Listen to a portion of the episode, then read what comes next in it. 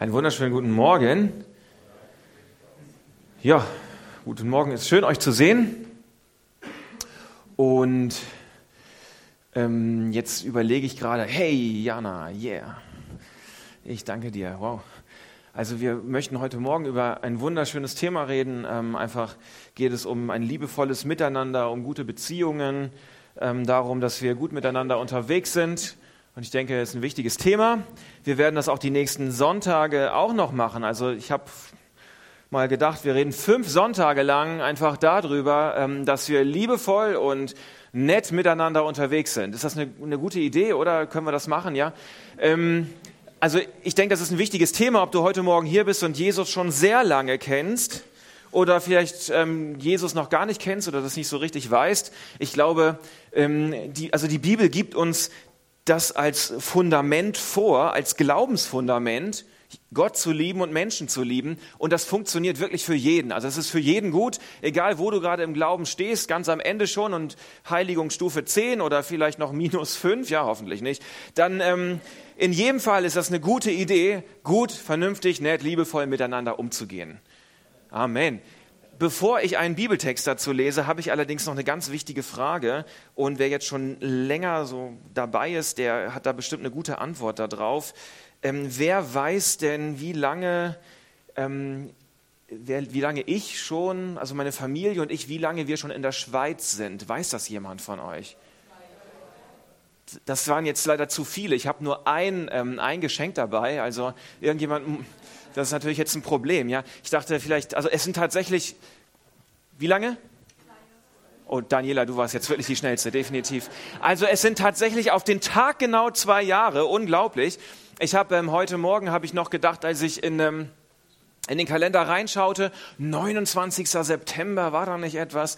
Es ist tatsächlich der 29. September 2017 der Grenzübertritt gewesen, mitten in der Nacht und sehr spannend. Jetzt sind schon wieder zwei Jahre rum und ähm, ich bin sehr dankbar hier zu sein, meine Family auch und hoffentlich freut ihr euch auch, dass ihr hier seid, ja und ähm, also dass ihr hier seid, ja nicht, dass wir hier sind, sondern dass ihr hier seid. Ich glaube, das ist ganz äh, ganz was Tolles, wenn man auch als als Kirche, als Gemeinschaft miteinander unterwegs ist und sich darüber freut, dass der andere da ist.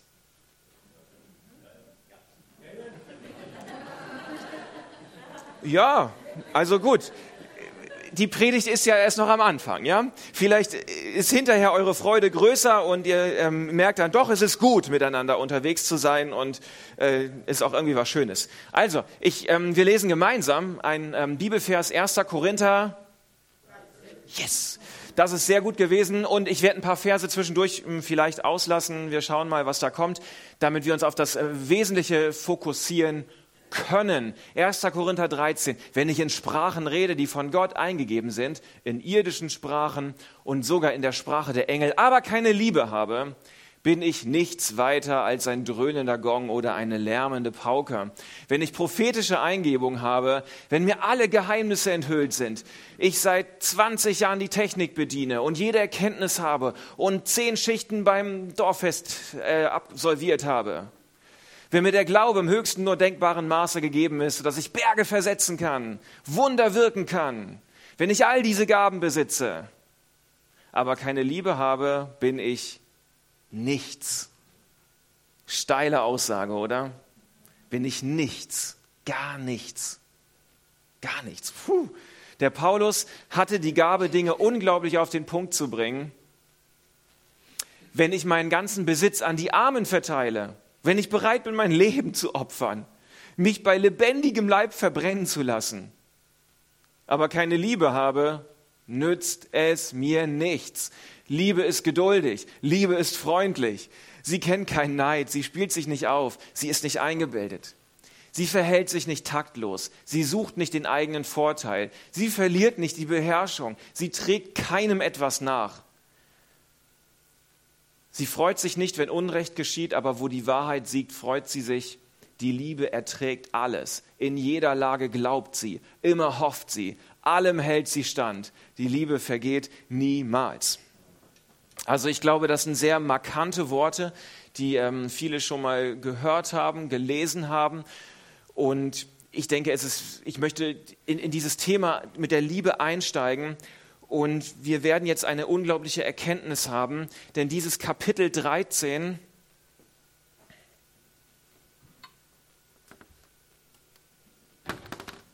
Sieht man so noch den Beamer? Ah, da müsst ihr euch leider rübersetzen.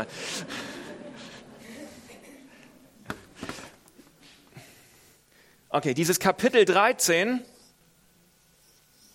ist zwischen Kapitel 12 und 14. Und das ist nicht zufällig so. Wir werden tatsächlich sehen, dass es einen ganz besonderen Grund hat, dass dieses Kapitel 13 an dieser Stelle steht und nicht hier steht und nicht hier steht und das 12 und 14 das einrahmen. Und das werden wir uns genauer anschauen. Dafür möchte ich ein bisschen einsteigen in die Frage, was war das denn eigentlich für eine Gemeinde, für eine Kirche, an die Paulus hier geschrieben hat? Was war das für eine Stadt? Und wir brauchen diese Information, um die Tiefe der Aussage zu verstehen, die Paulus hier in Kapitel 13 uns heute Morgen, dir heute Morgen mitgeben möchte. Also diese drei Kapitel, die gehören eigentlich zusammen. Das ist ein inhaltlicher Block, wo Paulus etwas abhandelt. Es geht bei 12 und 14 so ein bisschen um Gaben und Geistesgaben, dass jeder das tun soll, was er kann, wozu Gott ihn berufen hat. Und Paulus unterbricht 12 und 14 mit einem Thema über die Liebe. Und es ist sehr spannend, dort einzusteigen und zu verstehen, warum er seine Abhandlung über Gaben und Dienst unterbricht mit dem Punkt der Liebe. Korinth selber war die größte Stadt damals in Griechenland. Hier liegt sie. Ist schon mal jemand in Korinth gewesen? Ja. Ah, so ein paar, wow. Also Korinth war damals eine unglaublich besondere Stadt, größer als Athen. Sie hat diese Peloponnes hier mit dem Festland verbunden das östliche Mittelmeer mit dem westlichen Mittelmeer und war eine Hafenstadt. Korinth hatte zwei Häfen, einmal hier an dieser Stelle, einmal an der anderen. Irgendwann kam man auf die Idee, einen, hier einen Kanal reinzubuddeln. Zack. Und dann können die Schiffe da durchfahren. In Korinth war eine ganze Menge los. Es gab dort reiche Leute, es gab arme Leute, das war eine brodelnde Stadt, die hatten ein Theater, die hatten eine Pferderennbahn. Ich selber komme aus Norddeutschland und es gibt also, damals in Korinth gab es Dinge, die es bis heute bei uns nicht gibt in meiner Heimat. Also eine sehr, eine zukunfts-, eine vorwärtsgewandte Stadt mit ganz vielen Menschen. Es hat dort gebrodelt. Paulus hat diese Gemeinde selbst gegründet. 51 nach Christus hat er die Gemeinde gegründet. 55, 56, fünf, sechs Jahre später schreibt er diesen Korintherbrief. Und es war eine ganz besondere Stadt, wie gesagt. Ähm, es waren dort sehr viele reiche Leute, sehr viele arme Leute und das war für damalige Verhältnisse etwas sehr Besonderes. Und das ist wichtig, das zu verstehen, um am Ende auf Kapitel 13 wieder zurückzukommen. Es ist heutzutage so ein bisschen ähm, relativ normal, dass unterschiedliche Nationen und Menschen mit unterschiedlichen sozialen Schichten miteinander unterwegs sind. Das bekommen wir hier auch im Neuland relativ gut hin. Es gibt hier Schweizer, Deutsche, Thailänder. Heute nicht, aber sonst. Wir vertragen uns auf jeden Fall sehr gut, denke ich. Also wir mögen uns, ja, das funktioniert. Damals hätte sowas nicht funktioniert, wenn man auf die, ähm, meine, meine, meine Tochter Joanna ist in die Schule gekommen und wenn man auf die Klassenliste guckt, dann sind dort eine ganze Menge Namen, wo man denkt, ja, also die kommen jetzt nicht direkt ursprünglich hier aus Buchs, sondern vielleicht etwas weiter weg. Und das funktioniert aber, das klappt. Damals hat sowas nicht funktioniert. Da lebten Menschen unterschiedlicher Herkunft, unterschiedliche soziale Schichten separiert voneinander. Da war keine Durchmischung, da war eine ganz klare Trennung. Das waren Parallelgesellschaften. Und dafür war diese, diese Stadt Korinth wie prädestiniert, weil es da ganz unterschiedliche Menschen gab. In dieser korinthischen Gemeinde waren besondere Leute. Es gibt im Neuen Testament den Römerbrief, und Paulus hatte diesen Römerbrief geschrieben, während er in Korinth gewesen ist, bei Gaius. Wer kennt Gaius? Gaius Bonus, Asterix. Ich meine natürlich einen anderen Gaius, ja. Der wird in, in, in Römer 15, glaube ich, ist das wird ja auch erwähnt. Paulus sitzt dort bei Gaius in Korinth, von dieser korinthischen Gemeinde, sitzt dort bei Gaius, ein reicher Mann, das kann man nachvollziehen heute. Der hatte eine reiche Villa, eine große Villa mit einem Innenhof, einem Wasserspiel. Also wenn du das nächste Mal den Römerbrief liest, dann stell dir das mal vor, wie Paulus den geschrieben hat. Der war in Korinth. Der war bei einem reichen Menschen, durfte der unterkommen. Vielleicht saß er in einem Innen, dann im Innenhof im Schatten. Es war warm und er schrieb an die römische Gemeinde. Also eine reelle Begebenheit, ja. Dieser Gaius war dort in der Gemeinde, da waren reiche Kaufleute, Priscilla und ähm, Aquila und Erastos. Wer schon mal in Griechenland gewesen ist, also meistens, wenn man in Griechenland ist, dann hängt man ja irgendwo am Strand und trinkt einen Cocktail. Was man auch machen kann, sich auf eine Reise zu begeben auf den Spuren des Paulus. Und man entdeckt dort eine ganze Menge Zeitzeugen, Zeugen, die davon, die davon reden oder die, an denen man sehen kann, was damals gewesen ist. Dieser Erastos war in dieser korinthischen Gemeinde, das war der höchste Finanzaufseher, der Finanzminister von Korinth. Ein unglaublich reicher, wohlhabender, bekannter, über die Stadt hinaus bekannter Mensch. Der war in dieser Gemeinde. Und diesen Erastos, den kennt man heute auch noch aus den Geschichtsbüchern. Wenn man also nach Korinth fährt, dann kann man dort noch diese Inschrift finden. Also wer jetzt so ein bisschen altgriechisch drauf hat, ja, der kann dann da was erkennen. Da steht auf jeden Fall, dass die, die, die Bürger von Korinth diesem Erastos danken, dass er den Theatervorplatz finanziert hat. Man hat ihnen also damals so eine Dankestafel gegeben. So, hey, danke Kollege, dass du uns das bezahlt hast. Und dieser Mensch, dem man hier noch dankt, der war in der korinthischen Gemeinde. Daneben eben ganz viele arme Werftarbeiter, Kneipenmitarbeiter, ehemalige Prostituierte, Unterschicht, eine Durchmischung. Diese reichen Leute, ja, wie, wie stellt man sich Kirche damals vor? Ja, die haben nicht gesagt, oh, okay, wir sind jetzt irgendwie, unser Haus ist, unsere Hütte ist zu klein, wir bauen mal eben neu für 1,6 Millionen, kaufen wir ein Land und ähm, schauen mal, dass es neu wird, sondern die haben keine eigenen Kirchen gehabt, sondern diese reichen Leute, die haben ihre großen Häuser aufgemacht. Ein einmaliger Vorgang in der Antike damals. Die reichen Leute haben gesagt, wir lassen alle rein. Sklaven, Unterschicht, Hafenarbeiter, ehemalige Prostituierte. Alle dürfen bei uns reinkommen. Wir feiern gemeinsam Gottesdienst. Wir leben Gemeinde gemeinsam. Die reichen Leute haben ihre Türen, ihre Häuser aufgemacht. Und das ist damals wirklich, ja, heutzutage mag man denken, ja, hm, kann schon noch möglich sein. Aber für damalige Verhältnisse eine absolute Leuchtturmhandlung, etwas Außergewöhnliches. Sowas hat es damals nicht gegeben. Da haben die Leute geschaut, was, wie um alles in der Welt soll das funktionieren, wenn diese unterschiedlichen Menschen miteinander unterwegs sind. Das war etwas Außergewöhnliches an dieser korinthischen Gemeinde. Und jetzt sind die so miteinander unterwegs und wir, wir, wir, wenn wir den Korintherbrief lesen, dann verstehen wir auch, wie die das hinbekommen haben. Schlicht und ergreifend, sie haben gemeinsam Gott erlebt. Und ganz besonders war ihnen das Wirken des Heiligen Geistes sehr wichtig. Das war so ein, ein, ein ihrer Kernidentitäten. Sie wussten, wenn der Heilige Geist, wenn die Gaben des Geistes bei uns präsent sind, wenn wir berührt sind vom Heiligen Geist, dann sind wir auf dem richtigen Weg. Das ist so das Entscheidende, das ist das Wichtige gewesen bei denen.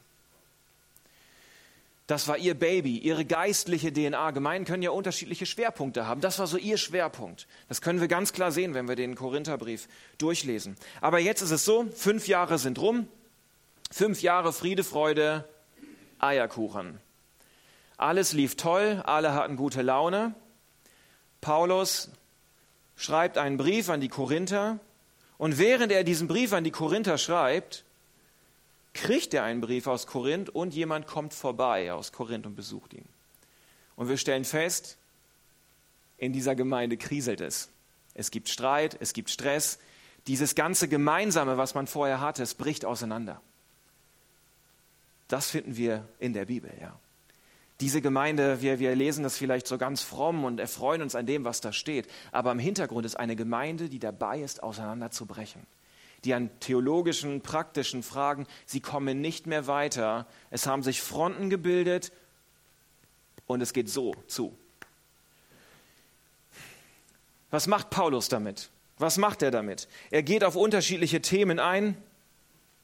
Ganz besonders geht er dann auf das Thema des Heiligen Geistes ein, eben weil das so ein, ein zentraler Punkt gewesen ist für die Korinther und weil Paulus selber dieses Thema liebte und weil ihm das sehr wichtig war. Paulus selber sagt, keiner betet so viel in Zungen, in Sprachen, im Heiligen Geist, wie ich das tue. Und so geht er sehr ausführlich auf das Thema ein, was ist richtig, was ist falsch, wie macht man das, wie macht man das nicht, wie kann man das umsetzen, wie kann jeder das tun, wo, wo Gott ihn drinne begabt. Und er tut das hier zwei Kapitel lang, in 12 und in 14. Und mittendrin bricht er ab. Und er sagt, ist alles schön und gut, ja, so, so kann man das machen, so ist es richtig, so gehört sich das. Und er unterbricht und sagt, jetzt zeige ich euch einen Weg auf, der über all das hinausführt, der so viel größer ist, als etwas richtig zu machen, als etwas anständig zu machen, ähm, etwas zu Ende zu diskutieren, Recht zu haben, er sagt, ich zeige euch etwas auf, einen sehr viel größeren Weg. Und dann fängt er an, über die Liebe zu reden. Er unterbricht sich selber.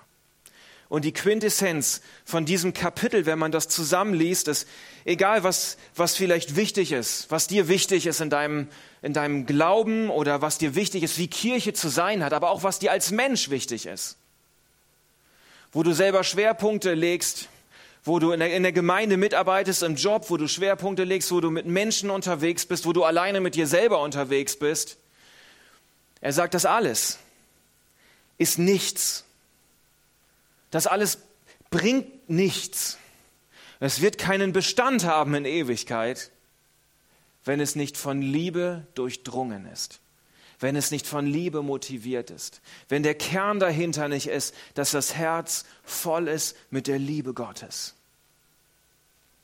Und er sagt es ja sehr deutlich. Er sagt, so bin ich nichts. In Vers 3 war das. Wenn ich all das tue, wenn ich all das hinbekomme, selbst wenn ich prophetisch rede, wenn ich jeden Tag fünf Kapitel Bibel lese, wenn ich alles ganz anständig mache, wenn ich jeden Sonntag im Gottesdienst bin, bitte sei es weiterhin. Aber wenn ich all das tue und keine Liebe habe, bin ich nichts, gar nichts, sagt Paulus. Und er, er nutzt diese Möglichkeit, er, er unterbricht sich selber, er steigt später wieder in das Thema ein. Aber er merkt selber, während er schreibt, ich kann nicht einfach nur über ein Thema reden und das Allerwichtigste außen vor lassen. Er sagt zu den, zu den ähm, Korinthern hier nicht, ja, so eine ganz einfache Lösung, die man vielleicht vom christlichen Glauben her erwarten würde. Er sagt nicht, ihr müsst noch mehr beten, ihr müsst noch mehr Bibel lesen, ihr müsst noch netter sein. Nicht, dass das nicht helfen würde. Das hilft definitiv. Mehr beten, mehr Bibel lesen hilft. Absolut. Amen. Ja. Aber er ist jetzt nicht vor Ort. Ja, er, weiß nicht genau, wie ist die Situation. Vielleicht lesen die auch schon sehr viel Bibel. Klammer auf, konnten sie gar nicht, weil es sie damals noch nicht gab. Klammer wieder zu. Er holt seine Allzweckwaffe raus. Was ist die Allzweckwaffe? Die Liebe. Das ist seine Allzweckwaffe an der Stelle. Er führt sie auf das zurück, was Jesus als einziges Gebot gegeben hat. Lieb Gott von deinem ganzen Herzen und deinen Nächsten wie dich selbst. Der Kern des Evangeliums, der Kern der christlichen Botschaft. Vielleicht hast du schon mal mit dem Gedanken gespielt, dir andere Religionen anzuschauen und vielleicht waren sie auch irgendwie interessant für dich oder du, du kannst mit dem Ganzen nichts anfangen und denkst, naja, Christsein ist auch irgendwie kompliziert, da muss man so ganze Regeln einhalten und muss man, weiß ich, muss man dieses und jenes ähm, und Christen dürfen nicht. Das ist eigentlich ein völlig falsches Bild vom Christsein. Es gibt zwei Punkte, die wir machen müssen. Gott lieben und Menschen lieben. Und ich glaube, Augustinus ist es gewesen, der hat es dann sehr drastisch auf den Punkt gebracht. Ähm, liebe Gott, liebe deinen Nächsten und dann tue, wo auch immer du Bock drauf hast. Also das mit Bock hat er jetzt bestimmt nicht gesagt, aber er hat sich sicherlich gewählter ausgedrückt. Liebe Gott, liebe deinen Nächsten und ich will noch mal was hinzufügen und versuche darin besser zu werden. Und dann kannst du machen, was du möchtest. Ich glaube, das ist, ähm, wir haben es vor zwei Wochen schon gehört in einer Predigt von hier vorne, Erfolg im christlichen, frommen, religiösen Bereich ist es, verliebter zu sein. Verliebter zu sein. Wenn ich sagen kann, ich liebe Gott und die Menschen mehr als noch vor einem Jahr. Wisst ihr, das ist eine große Herausforderung. Ja, das ist manchmal gar nicht so einfach. Ich weiß das selber. Aber ähm, wir, wir müssen uns auch entspannen an der Stelle. Dieses Kapitel 13, und ich mag das, es steht nicht am Anfang. Es steht nicht hier oben. Das ist nicht die Bedingung. Ja, hier, wenn wir gucken, wie Liebe hier definiert wird, das ist mega steil. Da kommst du nicht mit. Wenn du guckst, wie Paulus das hier beschreibt, wie ich das vorgelesen habe, das bedeutet, du musst immer voller Liebe sein. Immer und voll. Und die Liebe ist mega steil. Sie glaubt alles, sie erträgt alles, sie vergibt alles. Wer kriegt das hin? Wenn du jetzt deine Hand hebst, dann darfst du nächsten Sonntag predigen. Das ist so steil. Aber es steht mittendrin. Es steht nicht am Anfang. Es ist nicht die Bedingung, um als Mensch oder um als Christ unterwegs zu sein. Es ist nicht die Bedingung, um Gutes zu tun. Es ist nicht die Bedingung, um zu dienen. Es ist nicht die Bedingung, um irgendwie sein zu dürfen. Aber irgendwann kommt Gott vielleicht. Oder irgendwann kommst du vielleicht selber auf die Idee, dich unterbrechen zu lassen. In deinem Tun, in deinen Beziehungen, in deinen Emotionen, in deinen Ängsten, in deiner Freude, in deiner Art, wie du unterwegs bist, in der Art, wie du Bibel liest, in der Art, wie du, wie du vielleicht manchmal auch schwere Dinge in deinem Herzen hast und sie rumwühlst, Bitterkeit, das Verletzung, sich unterbrechen zu lassen. Ich habe diese Woche eine E-Mail bekommen, die hat mich geärgert. Und was macht man dann? Man schreibt sofort eine E-Mail zurück. Ha, gleich wieder die zurückschießen, ne? Sich unterbrechen zu lassen von Liebe. Mal kurz zu sagen, okay, Moment, Moment, was geht hier gerade? Ich, ich, muss mal, mal wieder resetten im Knopf. Man ist in so einem Modus drin. Und Paulus unterbricht sich selber, weil er merkt, es kann nicht nur auf dieser Sachebene abgearbeitet werden. Wir brauchen gute Beziehungen zueinander zu Gott und zueinander. Und so bringt er dieses Kapitel 13 hier ein. Und es ist auch nicht am Ende, ja. Es ist nicht so irgendwie, nachdem du so als Mensch, als Christ unterwegs gewesen bist, so ganz am Ende, kurz bevor der Herr dich in die Ewigkeit zurückberuft, der große Fahrstuhl nach oben da ist, nochmal eben schnell. Übrigens, was du die letzten 50 Jahre gemacht hast, war alles schlecht. Es ist mittendrin. Und das bedeutet, sich im Alltag als Mensch, als Christ unterbrechen zu lassen, sich manchmal selber zu unterbrechen. Was ist hier so drin in meinem Herzen? Bin ich motiviert von Liebe? Ist das, was von mir ausgeht, Liebe? Hey, und dann glaube ich, dass da auch gute Dinge bei rauskommen. Ähm, wir haben diese Woche ähm, eine Ressortleitersitzung gehabt hier und ähm, da ist ganz kurz wieder eine Person zur Sprache gekommen oder wurde ganz kurz in einem Nebensatz erwähnt, dass sie seit fast 30 Jahren, glaube ich, ähm, bei den Senioren als Mitarbeiterin dabei ist. Ja, das kommt dabei raus, glaube ich, wenn das Herz irgendwie voller Liebe, voller Treue ist, ja. Denn dann geht es nicht darum zu sagen, 30 Jahre, Chaka, Gott ist bestimmt stolz auf mich, sondern hey, ich habe irgendwie ein Herz mir bewahrt, was das so gerne tut, was Freude daran hat, was es gerne macht. Und dann geht es um das Herz das ist dann der Gewinn und nicht die 30 Jahre. Erfolg ist es, in Gott verliebt zu sein und in Menschen verliebt zu sein. Und dann springt da auch etwas raus, weil ich dann gar nicht anders kann, weil ich dann unbedingt möchte. Im Paulus zeigt einen Weg auf, um wieder auf Kurs zu kommen. Und er leitet das ein hier am Ende, wie ich schon sagte, jetzt zeige ich euch einen Weg auf, der über all das hinausführt. Das ist sein letzter Vers hier in Kapitel 12.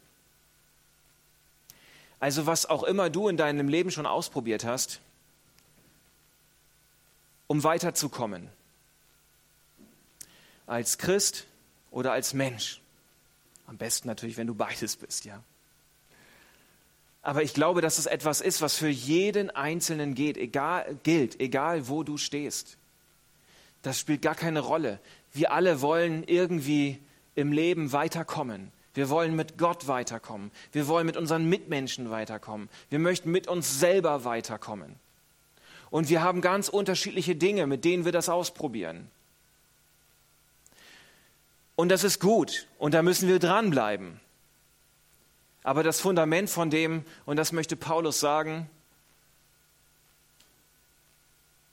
das Fundament davon, ein Weg, der über all das, was ich bisher probiert habe, um, aus, aus, um in Beziehungen weiterzukommen, um vielleicht aus einer Unsicherheit, die ich selber im Leben habe, weiterzukommen, um rauszukommen aus Dingen, die mich einengen, die mich unzufrieden machen, wo ich gerne schon woanders stehen würde, um Sachen hinter mich zu lassen.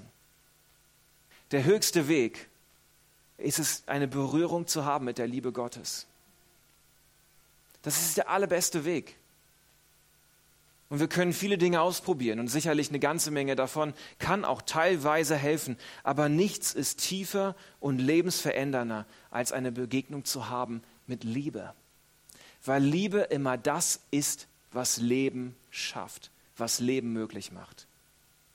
Und wenn, wenn wir es schaffen, in, in dieser, diesem Verhältnis zu Gott zu stehen und in diesem Verhältnis zu anderen Menschen zu stehen und in diesem Verhältnis mit Dingen zu stehen, die wir so tun, die wir sagen und die wir reden, dann, dann gehen wir, dann beschreiten wir, dann sind wir unterwegs auf dem höchsten Weg, den es für einen Menschen gibt. Das ist der höchste Weg, der Weg der Liebe, den es für einen Menschen gibt, den Gott so vorgesehen hat. Und der funktioniert immer. Die Lobpreisband darf nach vorne kommen. Wir möchten noch zwei Lieder zusammen singen. Es gibt die Möglichkeit, ähm, dass du Gebet empfängst. Das ist manchmal ein bisschen schwierig, auch bei der Geräuschkulisse. Aber wenn du Gebet empfangen möchtest, dann ähm, Ursula, du darfst dich ähm, schon parat machen. Ursula steht dort, du darfst ähm, für dich beten lassen. Wenn du merkst, dass es ein Punkt ist in deinem Leben. Und ich glaube, dass ähm, ja gut, wenn es danach geht, müssten wahrscheinlich alle, inklusive meiner selbst, darüber gehen, ja, weil man immer Luft hat, was Liebe angeht, nach oben aber vielleicht spricht Gott dich besonders an und sagt, ja, ich möchte nochmal irgendwie eine neue Begegnung haben mit dieser Liebe Gottes, damit das von meinem Herzen ausgehen kann. Dann hast du die Möglichkeit, für dich beten zu lassen.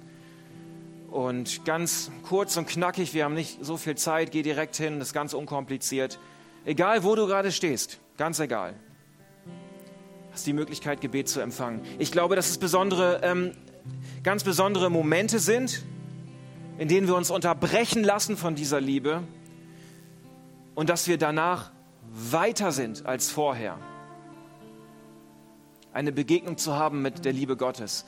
Ich denke, was ist das für ein, ein unglaublich guter Gott, der keinen komplizierten Regelkatalog entwirft, an dem man sich halten muss, sondern der einfach sagt, hey, mein Gebot an euch ist es, dass ihr mich liebt und dass ihr euch untereinander liebt. Und verliebt zu sein ist eigentlich etwas sehr, sehr Positives, etwas sehr Schönes. Also Gott erwartet von dir etwas, was dir eigentlich selber gefällt, was dir selber gut tut, was dich selber zum Leben bringt. Und da macht es Sinn, immer wieder zu sagen, Gott, ich mache mich auf. Ich lasse mich unterbrechen von dir. Ich möchte noch beten. Gott, ich danke dir für deine Gegenwart. Ich danke dir für deine Liebe. Ich danke dir dafür, dass du da bist und dass du zu jedem Einzelnen reden möchtest. Danke, dass du zu mir redest und dass wir einander lieben dürfen, einander weitergeben dürfen, was wir von dir empfangen haben. Danke, dass du da bist. Amen.